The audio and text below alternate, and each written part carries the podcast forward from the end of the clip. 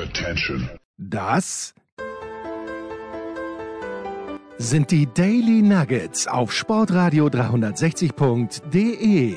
Selten golden und ganz sicher nicht täglich, aber wir haben uns stets bemüht. Also meistens. Nun gut, zu besonderen Anlässen, wie eben heute zum Thema Tennis. Die Daily Nuggets. Jetzt. Ja, samstags, da gab es bei uns doch immer Literatur und da machen wir gerne in dieser Woche eine freudvolle Ausnahme. Was heißt Ausnahme? Wir machen ein Revival, ein kleines. Vielleicht gibt es ja auch mehr, aber zunächst einmal in dieser Woche und ich freue mich, dass Daniel Mücksch bei uns am Start ist. Servus, Daniel. Hallo Jens, Servus, grüß dich. Das ist schon eine große Ankündigung mit der Literatur. Da wollen wir mal schauen, ob wir das halten können. Ein Leben lang im Krieg. Das ist natürlich gerade in diesen Zeiten äh, schwierig, aber es geht um Novak Djokovic. Äh, wir werden über dieses Buch, über den, den Hauptprotagonisten auch sprechen, äh, Daniel. Aber vielleicht zuerst ein paar Worte zu dir. Ich kenne dich ein kleines bisschen, aber unsere Hörer kennen dich noch nicht. Was muss man über Daniel Mücksch wissen? ja, was muss man über mich wissen? Also erstmal glaube ich, äh, muss man über mich wissen, dass Sport mich ähm, ein Leben lang begleitet in den verschiedensten Phasen, sei es jetzt privat, reinstes Hobby, Studium und auch danach im ähm, beruflichen Alltag. Ähm, dann ganz besonders der Tennissport, ähm, den ich selber sehr aktiv ausgeübt habe, so in der frühen Jugend und auch in der, im frühen Erwachsenwerden da auch mal irgendwie die Hoffnung hatte, irgendwie mit als Profi eventuell mal Geld zu verdienen, hm. das dann an Grund mangelnden Talents dann doch nicht geklappt hat. Und ich mich dann aber über das Sportstudium ähm, auch weiterhin äh, damit beschäftigt habe und habe ich ja eben schon gesagt, auch dann im beruflichen ähm, immer dem Sport und dann auch logischerweise am meisten im Tennis, weil ich da natürlich auch die meisten Kontakte hatte, treu geblieben bin und das eigentlich auch unter die unterschiedlichsten Medien. Also ich bin jetzt nicht der klassische Zeitungsredakteur, der ähm, bis jetzt komplett beim Tennis oder so geblieben ist, sondern ich war, meine Stationen waren relativ bunt, um im wahrsten Sinne des Wortes. Ich war relativ lang bei Bunte, beim Playboy, beim Fokus Magazin, aber auch bei der Tageszeitung München Merkur und der TZ. Also Sport in allen Facetten prägt mich. Das kann man, glaube ich, festhalten.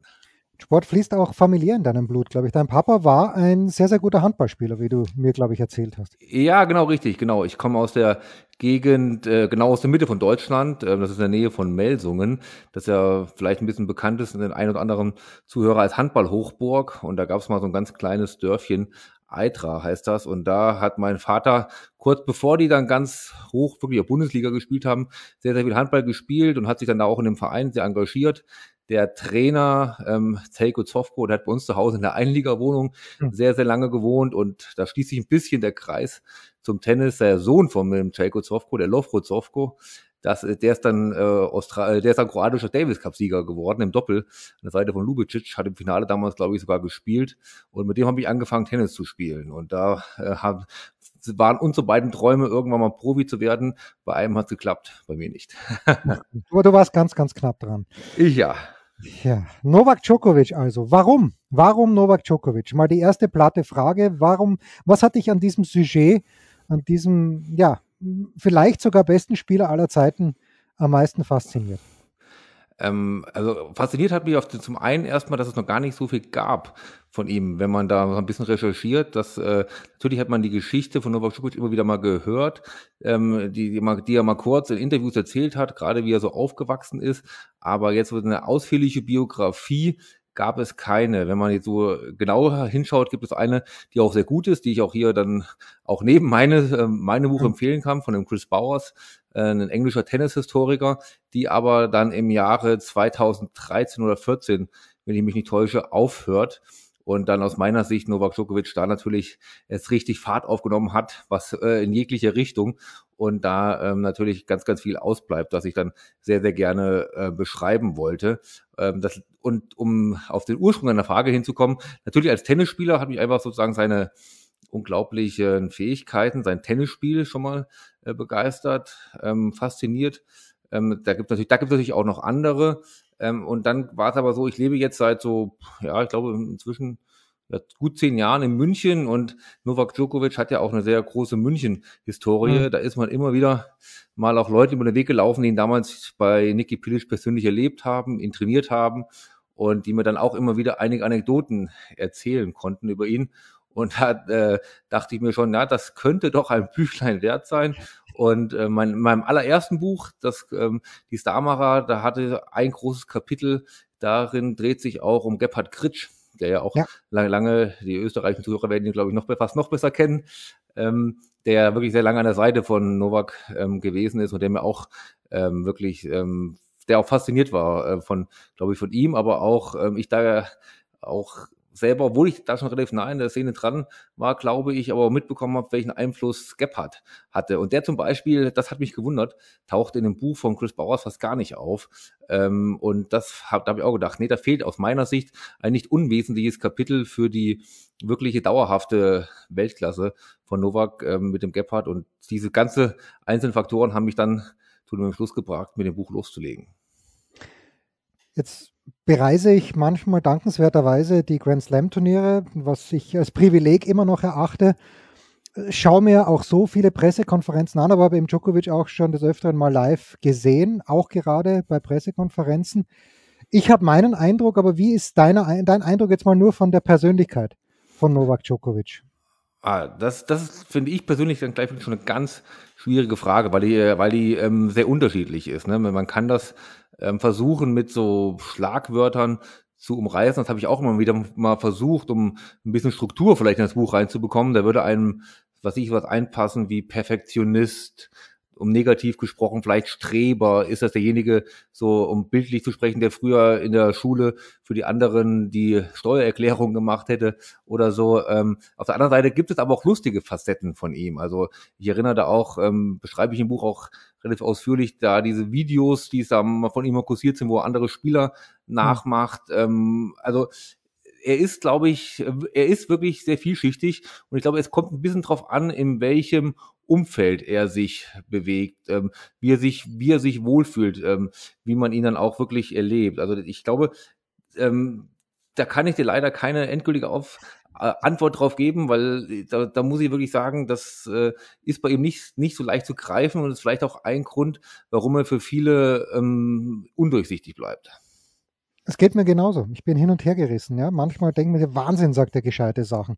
Und ist der genau würdig der Nummer eins, dass er den Tennissport vertritt und dann gibt es dann wieder manche Sequenzen in seinem Leben, die, dazu kommen wir dann vielleicht auch noch, äh, mit seinem Körper, mit seiner Gesundheit zu tun haben, wo er ganz eigene Ansichten vertritt.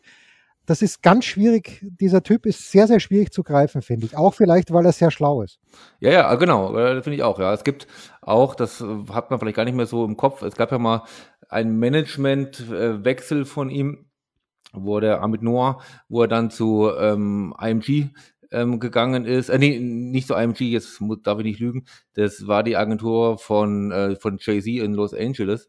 Und ich muss ich mhm. kurz überlegen, der Name fällt mir bestimmt nachher noch ein. Auf jeden Fall wollten die ähm, ihn cooler machen. Das ist, glaube ich, schon, da ist er ja dann auch damals in dem Video von Martin Solveig aufgetreten, da Hello, was da auf dem ausverkauften Sendercourt in Paris spielt. Und das war so ähm, um 2011, 2012, glaube ich, genau. Aber dann äh, finde ich so ein bisschen sinnbildlich, was gut gemeint war und wo er da wirklich in einem coolen Musikvideo von einem coolen DJ auftritt, aber dann der Hauptakt bleibt Game of Feast, der dann irgendwie ähm, zum Ende des Videos mit drei äh, sehr attraktiven jungen Damen irgendwie spielt und, und er sozusagen die Pointe des Videos ist. Mhm. Und das beschreibt ein bisschen so, dass er manchmal vielleicht zu krampfhaft gerne beliebt oder geliebt werden möchte. Und ähm, ja, das ist äh, das, dieses, ähm, dieser Kampf nach Aufmerksamkeit, glaube ich, der wird uns wahrscheinlich auch nochmal das ein oder andere Mal in den nächsten Minuten begegnen.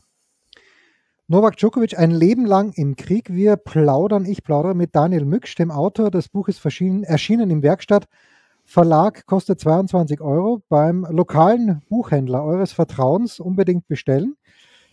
Ein Leben lang im Krieg, also den Beginn, den haben wahrscheinlich viele mitbekommen, der Jugoslawienkrieg äh, oder vielmehr, ja, der, der, ja, der Jugoslawienkrieg. Ich, ich sag's einfach mal so, ich bin in dieser Zeit ja aufgewachsen, also aufgewachsen ist übertrieben, aber ich kenne das alte Jugoslawien noch. Aber warum ist Novak Djokovic aus deiner Sicht diesem ja, nicht diesem Status, vielleicht diesem Gefühl nie entwachsen. Warum ist Novak Djokovic, äh, das suggeriert der Titel ja nach wie vor im Krieg? Mhm. Äh, ich glaube, dass, weil die Zeit einfach unglaublich prägend für jeden ist. Also ähm, das mag bei dem einen mehr, bei dem anderen äh, weniger für andere sichtbar sein. Also ich habe es eben schon gesagt, ich komme aus einem kleinen äh, nordhessischen Bergdorf mit, äh, glaube ich, knapp 500 Einwohnern und das äh, kriege ich auch nicht aus mir raus und will ich auch gar nicht aus mir rauskriegen, weil das meine Herkunft ist und das auch aus meiner Sicht wunderbar so ist. Und äh, von Novak Djokovic, der hatte halt eine ganz andere ähm, Kindheit gehabt. Und ich glaube einfach, dass man das nicht äh, sich nicht vorstellen kann, zum Glück nicht vorstellen kann und traurigerweise vielleicht in den heutigen Zeiten gerade wieder ein bisschen mehr vorstellen muss. Ja. ja, genau, sich wieder was vorstellen muss, wie das ist, als äh, kleiner zehnjähriger Junge über Monate jeden Abend von den Bombenalarm geweckt zu werden und dann äh, in den Oper, in den Keller von Opa Flado mit der ganzen Familie flüchten zu müssen und es gibt ja auch immer die eine Szene, die er auch selber schon mal auch in Interviews beschrieben hat, wie er da äh, stolpert und seine Eltern verliert und so ein NATO-Bomber wirklich direkt über ihn fliegt und ich glaube wirklich unweit von ihm da die Bomben abwirft und er dann durch den Blitz oder die Erleuchtung der Bombe seine Eltern äh, in dem Abend wieder sieht. Und äh, wie gesagt, das kann man sich fast nicht vorstellen und äh, können froh sein, dass wir das nicht erlebt haben. Aber ich glaube, dass das halt wirklich unglaublich äh, prägend ist. Für ihn, aber natürlich dann auch wiederum für Serbien, für das Land. Ähm, da will ich auch gleich sagen, das geht jetzt gar nicht darum, da diese irgendwie Kriegsschuld oder Nichtschuld ähm, darüber zu urteilen. Das, kann man, das ist eine andere Sendung. Da kann man sicherlich auch lange drüber, äh, drüber äh, reden analysieren. Für den Novak Djokovic, glaube ich, war es völlig egal, ob das jetzt die, die, die NATO-Bombardierung zurecht war oder wer den Krieg angefangen hat und, und wie und wo. Für, für einen zehnjährigen Junge ist, Junge ist es einfach brutal. Und, äh, und ich glaube halt auch, dass sich daraus äh, so dieses Gefühl bei ihm ergeben hat, die wollen mir was wegnehmen. Da kommt mhm. jemand außen und er will mir was wegnehmen und das betrifft das Innerste, was mir am wichtigsten ist, die Familie. Gerade so als kleiner Junge, das, da, ist, das, da beginnt hier vielleicht gerade so ein, so ein minimaler Abnabelungsprozess, aber trotzdem natürlich ist der Bezug, der Bezug der Familie sehr, sehr stark und auch, ich glaube, durch die Erziehung im Hause Djokovic sehr, sehr stark bis heute, dass die Familie dann einen besonderen Wert hat. Und dieses Gefühl, die wollen mir was wegnehmen, die sind alle gegen mich.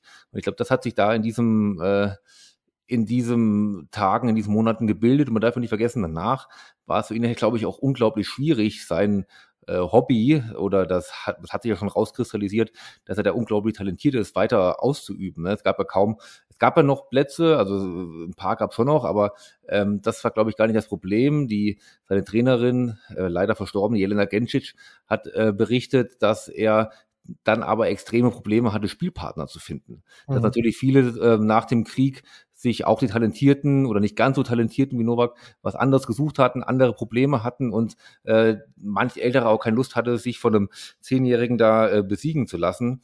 Und deswegen äh, hatte er sozusagen einen großen Traum, den er gelebt hat. Gibt Videos von ihm, wie er als Sechsjähriger ähm, davon berichtet, dass für ihn es nur, nur ganz klar ist, dass er mal Nummer eins der Weltrangliste im Tennis werden wird, dass, dass dieser Traum gefährdet werden wird. Und ich glaube, das ist einfach bei ihm da. Dass es, dass es so viel, so, so, also im Kopf da meine ich damit, dass es so viele Leute gibt, so viele, so viele Einflüsse gibt, die ihm das nicht äh, gegönnt haben, auf, wenn man so sagen will, die es ihm schwer gemacht haben. Und ich glaube, das ähm, sind wir ja fast schon bei den äh, Ereignissen ein bisschen, die sie Anfang des Jahres in Australien abgespielt haben. Das zieht sich einfach durch seine Karriere weg, dass er immer das Gefühl hat, ähm, dass äußere Einflüsse ihm seine Karriere erschweren, vielleicht teilweise komplett verhindern sollten. Und da gibt es auf dem Weg berechtigte und da gibt es unberechtigte Einflüsse, die auf ihm eingeprasselt sind. Und da ging, darum ging es mir halt, diese zu beschreiben.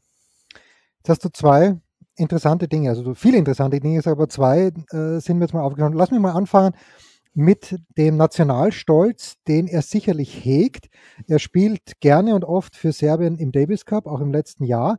Aber was ich herausragend fand von ihm, es gibt auch diese wirklich viele Freundschaften und da fällt mir jetzt Borna Coric ein, zum Beispiel, der kommt aus Kroatien, aber auch der hat in Djokovic einen Ansprechpartner ist, ist das auch deine Erfahrung, dass der Djokovic natürlich gerne für Serbien spielt und mit ganzem Herzblut für Serbien spielt, aber dass eben diese, diese Rivalität, diese Feindschaft zwar, äh, fast, die zwischen etwa Serbien und Kroaten zu diesem Zeitpunkt geherrscht hat, jetzt ihn nicht so nachhaltig, ja, nicht mehr nachwirkt so richtig. Ja, ja, das glaube ich auf jeden Fall. Und da ähm, muss ich ehrlich sagen, bin ich auch erst bei der Recherche des Buches drauf gestoßen, dass er Teile der Familie seiner Mutter aus Kroatien stammen. Also dass er auch gar nicht, äh, dass er, also das ist ja sowieso, äh, wenn man wahrscheinlich weit zurückgeht, äh, sind da sehr, sehr viele, die äh, oder sind, sind sich manche Familien näher, als man so denkt, glaube ich. Und ähm, also er, das Turnier zum Beispiel in Umag hat für ihn auch immer eine große Bedeutung gehabt, weil äh, das ja in, in Kroatien war und wie gesagt, die Teile der Familie der Mutter daher stammen, aber da auch die ganze Familie immer vor Ort gewesen ist. Da gab es ja diese eine Aufgabe gegen Wafrinka, Wafrinka also es war auch immer sozusagen ein, ähm, hatte auch immer dramatische Höhepunkte gehabt, das Turnier, aber zum Beispiel dieses Turnier in Umag, was dann nachweislich in Kroatien liegt, war für ihn immer sehr wichtig. Und dann kommt dazu, ähm, ich glaube, wenn jetzt nur sein Vater ähm, ihn erzogen hätte, wäre wahrscheinlich da noch ein bisschen mit äh, radikaleren Ansichten wahrscheinlich äh, in die Welt rausgegangen, aber da war doch äh, aus meiner Sicht doch auch zum Glück die Jelena Gencic, eine seiner wichtigsten Ratgeberinnen, die ihm wirklich weitsichtig da von vornherein klar gemacht hat, ähm, zum Beispiel, du musst Sprachen lernen. Also da, du musst viele Sprachen lernen. Sie hat halt einfach in ihn glaubt, aus ihrer Sicht war es klar, dass dieser, dass dieser Junge mal in der Welt umherreisen wird und ähm, Tennis spielen wird. Und da hat sie ihm immer gesagt, du musst Sprachen lernen, das ist ein Respekt deinem Gegenüber, dass du ihn, sich mit ihm verständigen kannst, damit, damit du mit ihm in einer Sprache reden kannst. Und so hat sie neben dem Tennis, neben wirklich den äh, Technik für Vorhand, Rückhand und Aufschlag ihm halt wirklich auch so, solche Sachen beigebracht.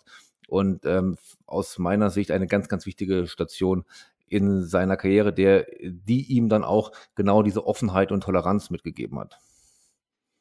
Jetzt hast du den zweiten Punkt, den ich ansprechen wollte, ohnehin schon fast selbst geklärt. Aber wenn man seinem Vater so manchmal zuhört, ich weiß nicht, ist das dann das Sprachrohr von Novak Djokovic oder möchte der Sohn den Papa da ein kleines bisschen oder würde er ihn gern bremsen, macht es aber dann doch nicht? Wie ist denn diese Beziehung? Was hast du denn da recherchiert oder wie ist dein Eindruck, die Beziehung von Djokovic äh, Junior zu seinem Papa?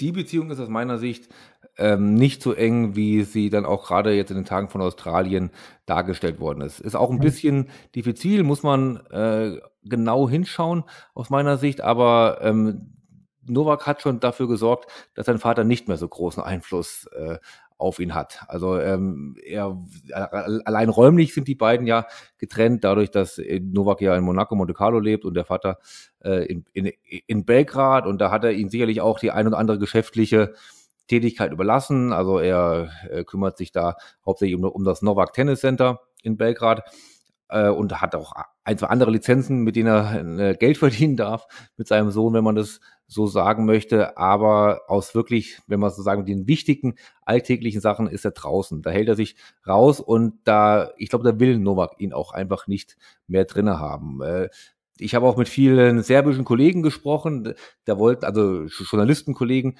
da wollte sich der ein oder andere nicht öffentlich zitieren lassen, weil man dann doch Angst hatte, dass der ähm, Vater Djokovic dann äh, zumindest die Zugänge zu Novak vielleicht ein wenig verbaut, aber ich habe nicht viele positive Worte gehört, auch gerade in Serbien über Papa Djokovic und der hat da doch sehr, sehr viel verbrannten Boden hinterlassen. Kann er sich in gewisser Weise natürlich auch aus geschäftlicher Sicht erlauben, weil er halt nun mal der Sohn des berühmtesten Sohnes des Landes ist, äh, auch, ich würde auch sagen, jenseits des Sportes fast.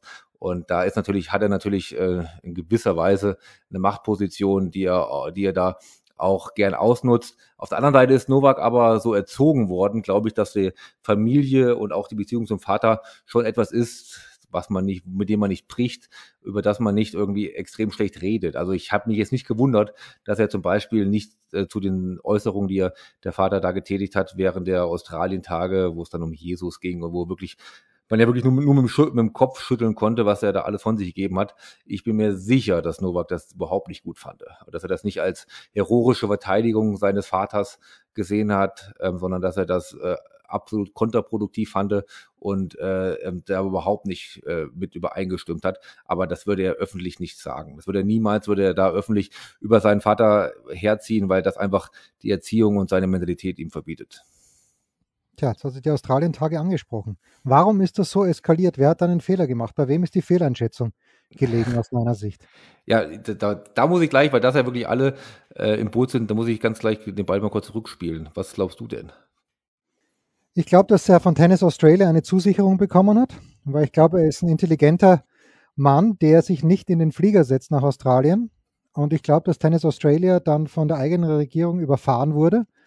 Und äh, so ist das ganze Schlamassel entstanden. Das glaube ich, ohne es ja, beweisen zu können. Ich habe mich halt öfters gefragt, ähm, du hast es auch schon fast ein bisschen beantwortet, hättest du dich in den Flieger gesetzt, wenn du dich versuchst, in die Situation von Novak zu versetzen?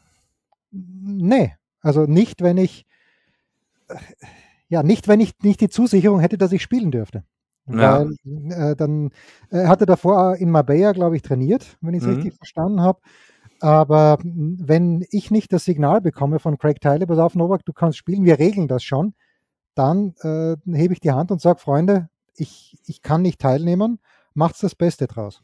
Ja, also ich glaube, da, ich, ich hätte mich, glaube ich, trotzdem in den Flieger gesetzt. Ich glaube, für ihn, okay. für, für, für, für ihn war es, glaube ich, äh, sicher die Zusicherung. Also, wenn man so sagen. Und ich glaube, die beiden, die beiden, äh, ja, wie, da muss, jetzt muss man nicht mehr so vorsichtig sein, damals muss man sehr vorsichtig sein, was man sagt. Die Einreisebekundigungen wie man es auch immer nennen will, die guten Aussichten, dass ich, dass er, dass er einreisen darf durch den äh, durch die Organisatoren und durch den Bundesstaat Victoria. Ähm, ich glaube, dass mir die auch dann fast gereicht hätten. Also man darf ja wohl davon ausgehen, auch, dass er das nicht selber äh, äh, sich rausgesucht hat und eingereicht hat, sondern dass da auch äh, Anwälte und Management gesagt haben, hier, das geht schon klar ähm, dass ähm, wir, du, du, du darfst spielen. Und äh, ich glaube, ich hätte mich da auch dann auf den Weg gemacht mit der, und wäre fast sicher gewesen, dass ich durchkomme.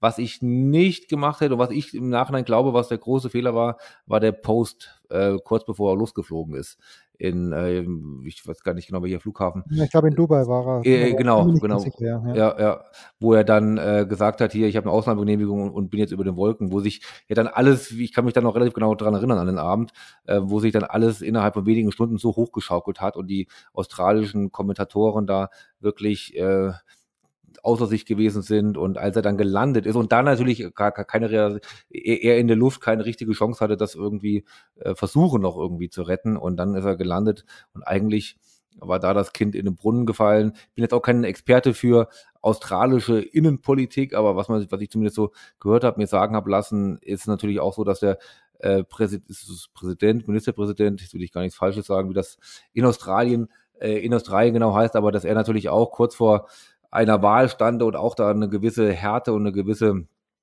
Corona-Beständigkeit, will ich mal nennen, zeugen musste. Also es kam einfach so viele Interessen da aufeinander. Äh, es war wirklich die maximale Verkettung un un unglücklicher Umstände, würde ich sagen.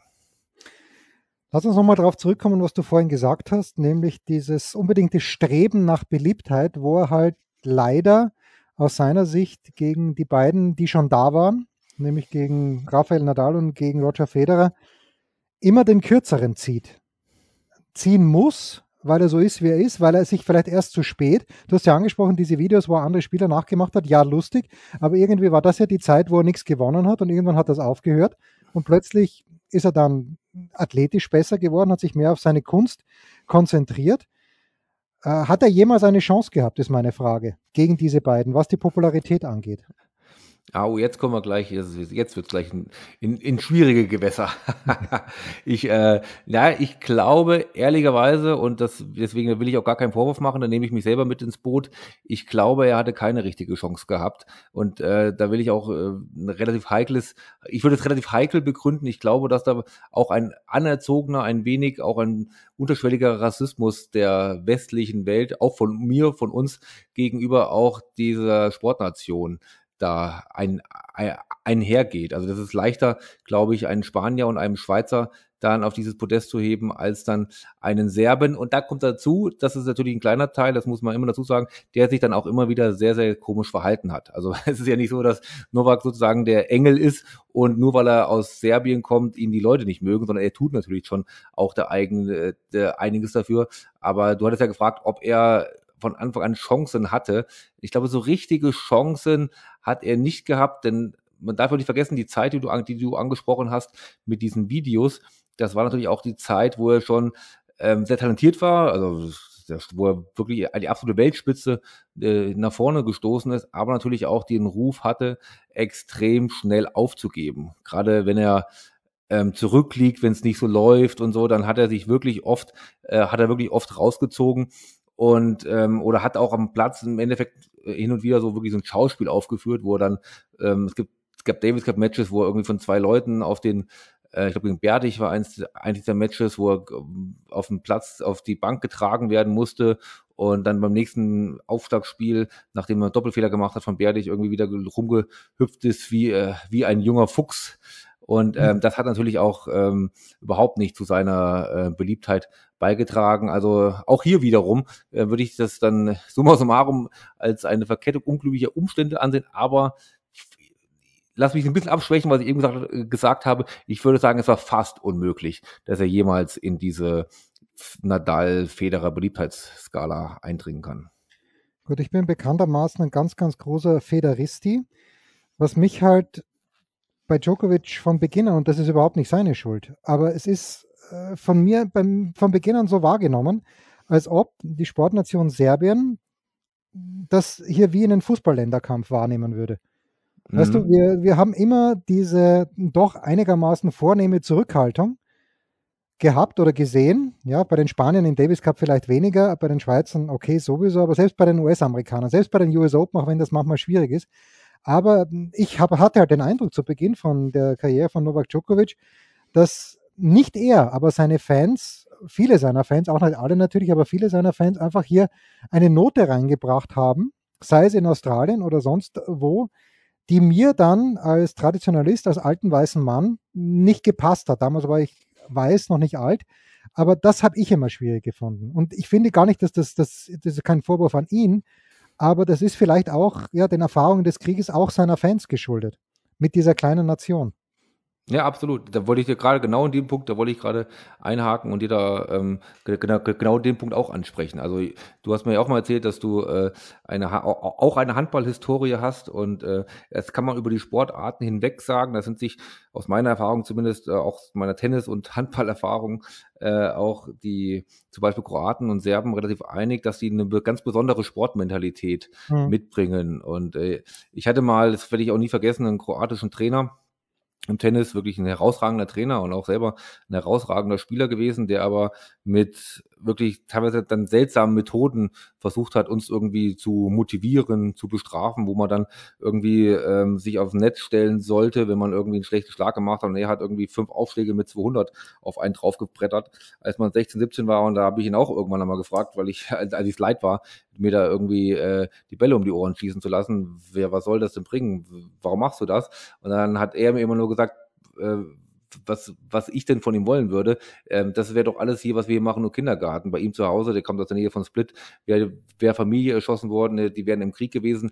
Diese Erfahrungen, das, äh, das wären Erfahrungen, die aus seiner Sicht jetzt überspitzt gesagt einen Mann ausmachen. So hat man natürlich noch geredet teilweise. Und mhm. ähm, das ist äh, entschuldigt das nicht und das macht auch solche Sichtweisen, glaube ich, äh, nicht besser, aber trotzdem, ich, es erklärt zumindest ein bisschen, was du ja auch gesagt hast, dass natürlich dieses, diese Erfahrung, auch diese Kriegserfahrung da, ähm, was einfach wirklich mit den Leuten anstellt. Und wenn man dann das Gefühl hat, bei den Serben war es ja dann auch äh, so, dass die kollektiv irgendwie das Gefühl hatten, wir, wir werden ungerecht behandelt. Dann natürlich nach dem Motto, jetzt zeigen wir es denen allen, bis, äh, jetzt zeigen wir es der Welt. Und Novak Djokovic, glaube ich, ist dann zu gewissen Teilen das Ventil dafür auch gewesen. Oder ist es immer noch?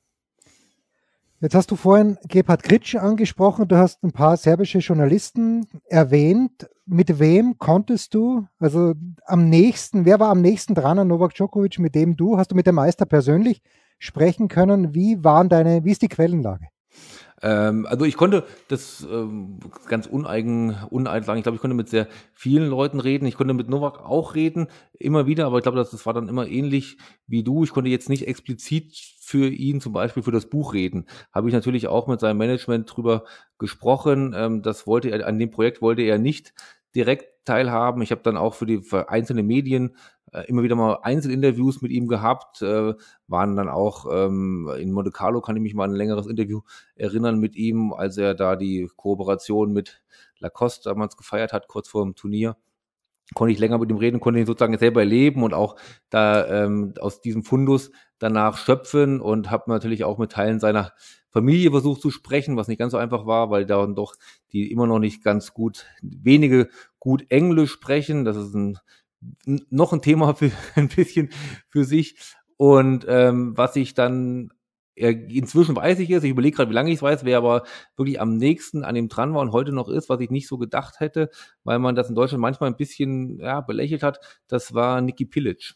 Ähm, der äh, Niki Pilic ist doch wirklich ein entscheidenderer Einfluss gewesen, mhm. als man so gedacht hat. Also ich, ich habe mit, mit Niki, ich glaube, was war denn das? Das erste Mal telefoniert. Das war wegen einer ganz anderen Geschichte, wegen, doch, das war wegen der Adria-Tour, genau. Da ging es aber um keine Biografie oder sonst irgendwas, sondern wollte ich einfach mal so seine Einschätzung dazu haben. Und da hat er mir dann schon ähm, erzählt, wie äh, dass Novak ihn vor zwei Tagen noch angerufen hat, die länger telefoniert hatten und ich habe mich schon gewundert, na, dann ist er ja wirklich noch äh, sehr nah dran. Und dann hat er in dem Gespräch Novak nochmal angerufen und hatte ihn, wollte ihm irgendwie einen Fahrer schicken, dass er dann zur Adria-Tour kommt. Damals wo, sollte sie ja noch weitergeführt werden und so. Ich glaube, da gab es war genau kurz bevor die ersten positiven Fälle bei der ASRD aufgetaucht sind. Und dann habe ich gedacht, naja, der ist ja wirklich heute noch wirklich, wirklich sehr eng, sehr eng an ihm dran. Und habe dann natürlich ähm, hier um München herum so ein bisschen recherchiert, auch mit anderen Trainern, die in der Akademie mit ihm zusammengearbeitet haben, mit Novak. Und diese, diese Zeit,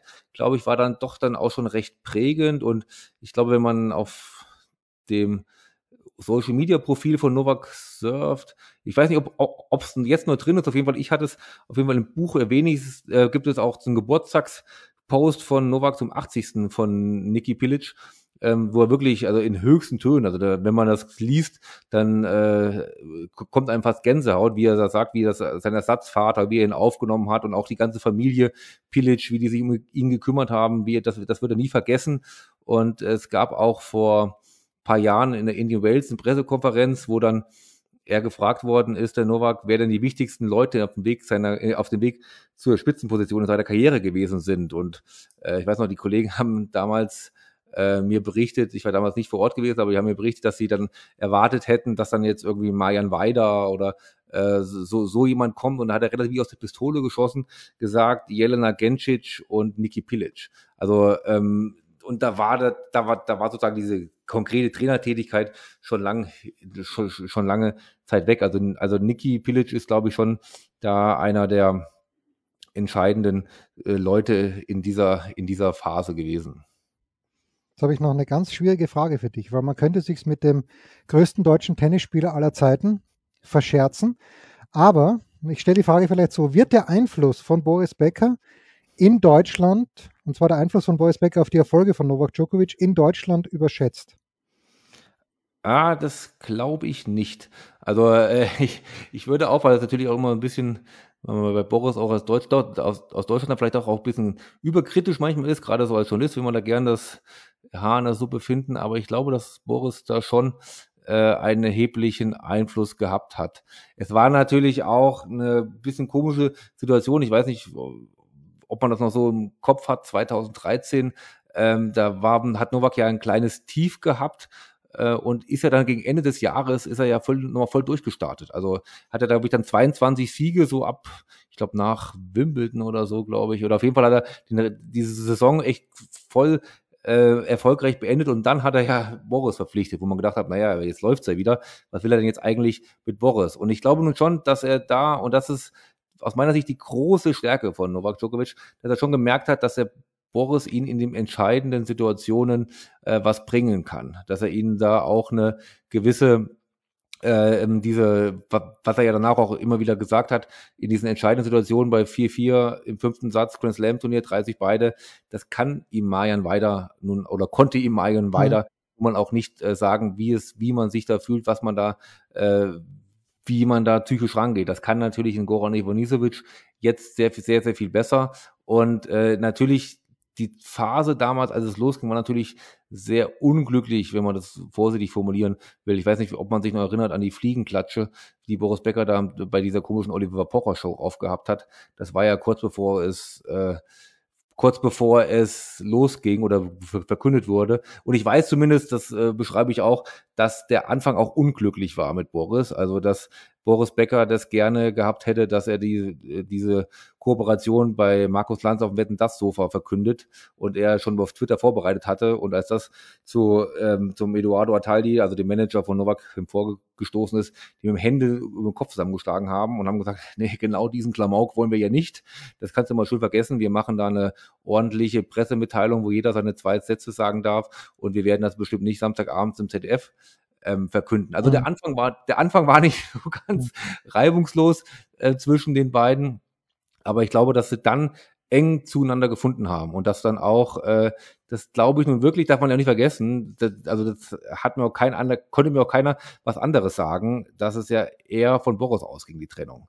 Also das natürlich zu der Zeit, dass äh, Novak ihn auch versucht hat, äh, wieder zurück zu gewinnen oder umzustimmen, aber dass da natürlich die äh, Liaison, nein, Liaison ist jetzt, war jetzt kein Liebesverhältnis, aber sozusagen die, das Verhältnis zu Pepe Imaz äh, und Boris es dann irgendwann nicht mehr geklappt hat. Und ich glaube auch, das darf man nicht vergessen, nur ganz kurz sagen, das hat mir Gebhard Kritsch auch immer wieder gesagt, dass es super anstrengend ist, mit Novak zu arbeiten. Also dass, dass da, wenn man da, das ist nicht so ein Tennistraining, wie unser einer das so kennt, so eine Stunde am Platz und ein paar Bälle und ein paar Übungen, sondern dass da jeder Punkt äh, oder, oder jeder Fehler extrem ähm, extrem beäugt wird. Ich eine Anekdote ist, ist mir noch im Kopf, dass Boris mal gesagt hat, hm, ja, du stehst mit Novak auf dem Platz, er spielt Rückhand Cross, spielt ihn zehnmal auf dem, zehnmal auf dem, perfekt auf die Linie, äh, mit einer unglaublichen Geschwindigkeit.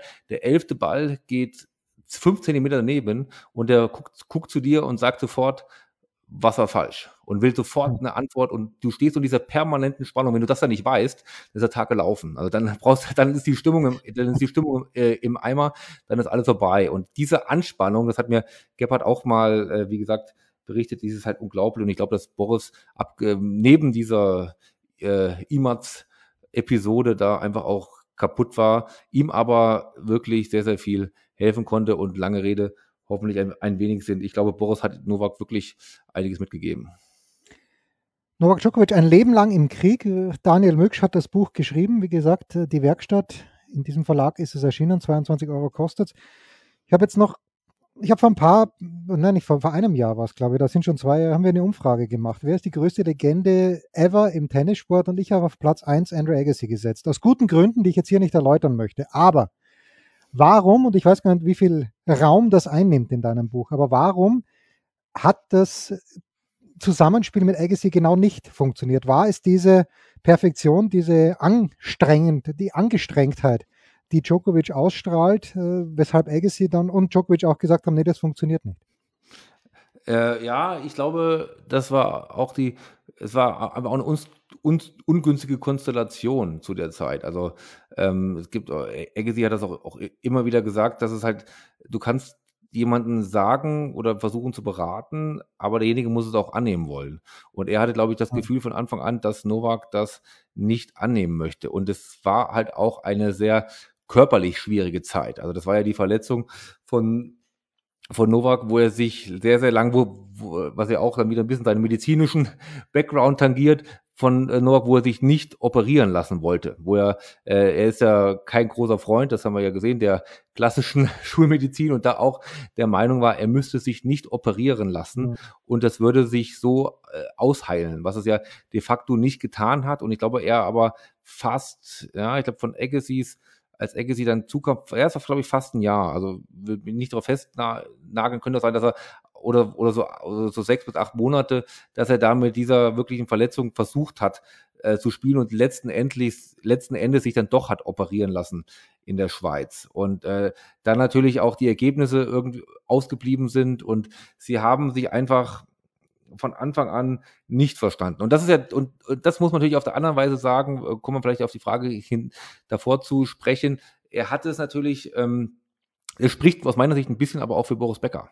Das ist, okay. dass, äh, dass, dass, äh, dass Boris bereit war, ähm, sich unterzuordnen. Und das ist nicht nur die Schuld aus meiner Sicht von Novak gewesen, dass er nicht auf Agassi gehört hat, so, oder was man so auch hört und was man so immer wieder mal äh, auch einem erzählt worden ist, dass Agassi auch nicht bereit war, sich ein bisschen unter Novak zu stellen. Also von Boris gibt es ja dann doch auch Bilder, wo man am Anfang auch gebe ich mich, war, gebe ich zu, ging mir ganz genauso ein bisschen verwundert die Augen gerieben hat, wenn Boris die Tasche getragen hat von Novak oder ihm die Bälle eingesammelt hat auf dem Trainingsplatz. Ne? Also das war, ist ja für Trainer ganz normal, aber man, ich hätte gedacht, dass Boris dann doch auch ein entsprechend größeres Ego hat und vielleicht so diese Tätigkeit nicht ausübt. Und das hat er aber gemacht. Das war aus meiner Sicht einer der Hauptgründe, warum es dann auch mit Boris geklappt hat.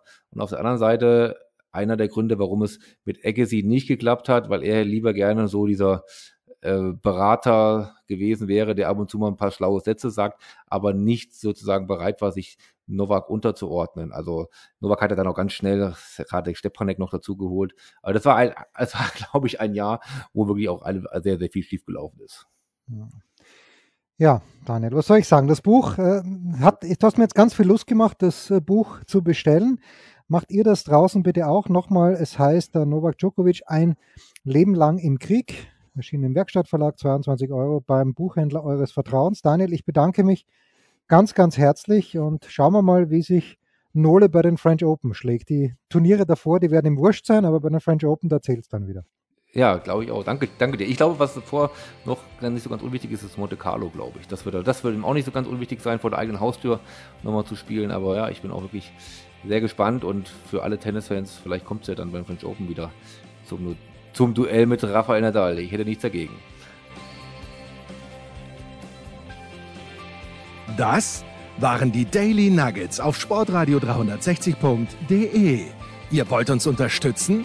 Prächtige Idee! Einfach eine Mail an steilpass at sportradio 360.de schicken und ihr bekommt alle Infos. Und versäumt nicht die Big Show. Jeden Donnerstag neu.